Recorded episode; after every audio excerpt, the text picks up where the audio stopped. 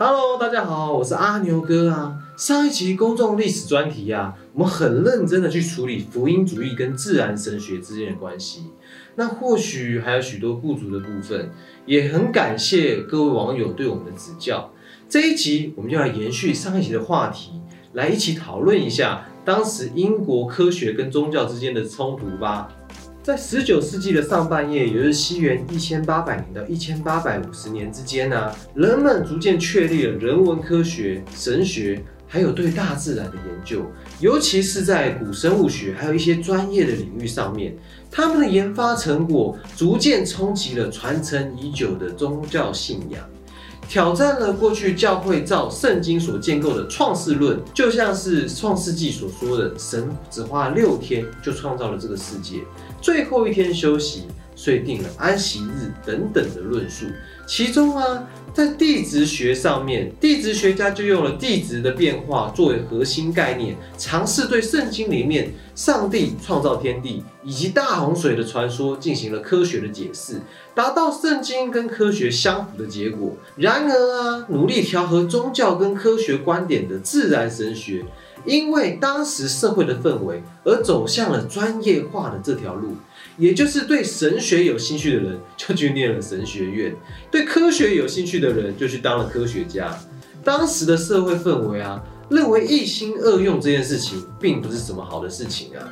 那为什么会这么说呢？大家想想看啊，如果我们去教会做完礼拜以后，牧师就走进了他的实验室，开始操作了各种看不懂的仪器，然后在教会里面养养鱼，做一些生物的研究，那你会有什么感想呢？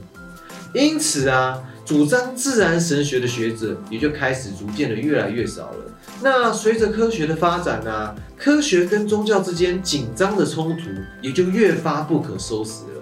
学者们选择中立或是模糊的空间呢，可以说是越来越少。当时的地质学的内部啊，就有一派学者发展出一种学说哦。叫做圣经地质学，他们坚持以创世纪这样的字面意思作为基础，再用地质学的理论去做地球诞生的解释。这样听起来会不会觉得有哪些地方怪怪的呢？毕竟啊，当时的宗教力量可以说是非常根深蒂固的，甚至还有可能凌驾科学所发现的证据哦。那到了一八三零年代啊，一批新的地质科学家创立了英国科学促进会，来挑战用圣经解释地质学的科学家。专业的世俗科学跟业余的国教科学，诶，为什么会说是业余的国教科学呢？因为啊，这样的科学被神学所影响，所以当时的人们是这么称呼它的。这两方的冲突逐渐的台面化，更加激化了科学跟宗教之间的对立。虽然一开始主张自然神学的学者啊，通通反对生物的转变以及物种演化的概念。但是啊，随着这些主张自然神学的科学家投入其中，他们也启发了地质学、古生物学跟解剖学等等的科学研究，更加确认了一些定论。因此，到了十九世纪的中叶，生物演化就在这些基础上面，成为当时科学跟宗教之间关键论战的重要滩头堡。而《物种原始》这个著作更是直接挑战了自然神学跟圣经的权威，在英国的知识分子之中啊，引发激烈的论争。那面对来自科学的挑战呢，这个举动当然把教会界气得直跳脚。在一八六零年接连发生的两个事件呢，更是凸显出教会在生物演化论的面前，那些重视宗教理论的学者对于圣经真理遭受到挑战的那种气呀。这两个事件当中，第一个发生的是三月出版的《论文与评论》，第二个就是六月召开的《牛津演化大辩论》。在达尔文《物种原始》出版的四个月后啊，有立场倾向较为开明的七位英国国教牧师，还有一些学者合力写作出版的《论文与评论》，试图回应《物种原始》对创世论所带来的信仰危机。并将自然神学、自由主义还有科学的世俗化等等重要概念介绍给社会的一般普罗大众。论文与评论是用抵达宗教与道德的真理作为目标，尝试用科学性的论述带进神学的讨论里面，并介绍给一般的社会大众。其中包含了对英国国教的重新检视，并介绍圣经教育、圣经批判学、创世纪还有地质学等等领域的各种论述。并纳入自然神学、自由主义、科学的世俗化这些当时的重要概念，试图回应演化论所带来的信仰危机。毕竟啊，神是不能被挑战的啊。论文与评论作为尝试让科学还有宗教能够和谐共生的重要书籍，主张让物质世界诠释交给现代科学，而且还认为创世纪的重要性啊，应该放在道德权威上面，并且认为啊，承认圣经在自然科学上的错误，其实并不会影响到圣经的权威。然而啊，这种接近自由主义的论点呢，看在正统的神学家眼中。当然是不可以存在的异端邪说，所以激起了主流还有正统教会神学家的反对。在论文与评论出版以后啊，其中的两位作者也遭到英国国教会的起诉。那这个是宗教法庭的概念吗？想不到在十九世纪的英国啊，还会有这种东西出现。虽然呢，他们后来都被判了无罪。但是还有将近一万一千名的神职人员，在一八六四年签署牛津神职人员宣言，以表示抗议。那讲到这里呀，会不会觉得这个故事好像在哪里听过？哎，好像是有三百位南部的牧师上街游行守护家庭的故事。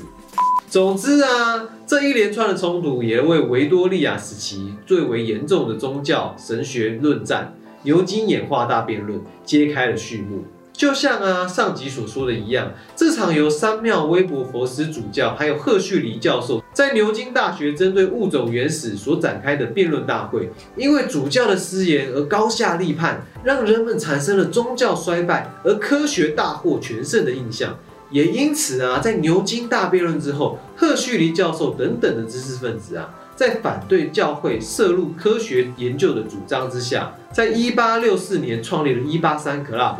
是 X Club，那直接宣称了科学研究不应该只是服务宗教的工具，进而发展出独立于教会的科学研究群体，就此啊宣告了宗教跟科学之间从此分家，而尝试进行科学跟宗教对话的自然神学啊，也就在这样的冲突之下，因为大家纷纷都选边站了，所以人数就越来越少。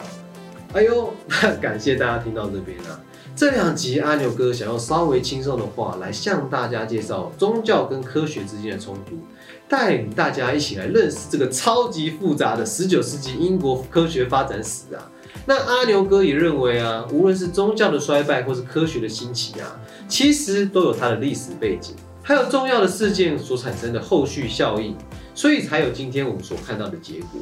那从当时的科学跟宗教之间的论争之中啊。也可以看见，十九世纪的英国公民社会面对达尔文物种原始的论述，无论是支持者或是反对者，教会或是科学家，虽然都有各自的立场啊，但是他们都积极的展开对话，并进行思辨，而不是盲目的跟风还有谩骂。可见当时的英国啊，宗教界跟科学界的民主素养可以说是相当的成熟，以及深化在当时的讨论者心中啊。另外啊，从现在我们的角度来看呢。论文与评论大部分的论述其实都已经被现代的人们所接受了，但是啊，对于宗教氛围还是十分强烈的十九世纪的英国而言啊，他的说法仍然是过于激进的。可见啊，讲主流社会所不爱听的话，真的是一件非常困难的事情。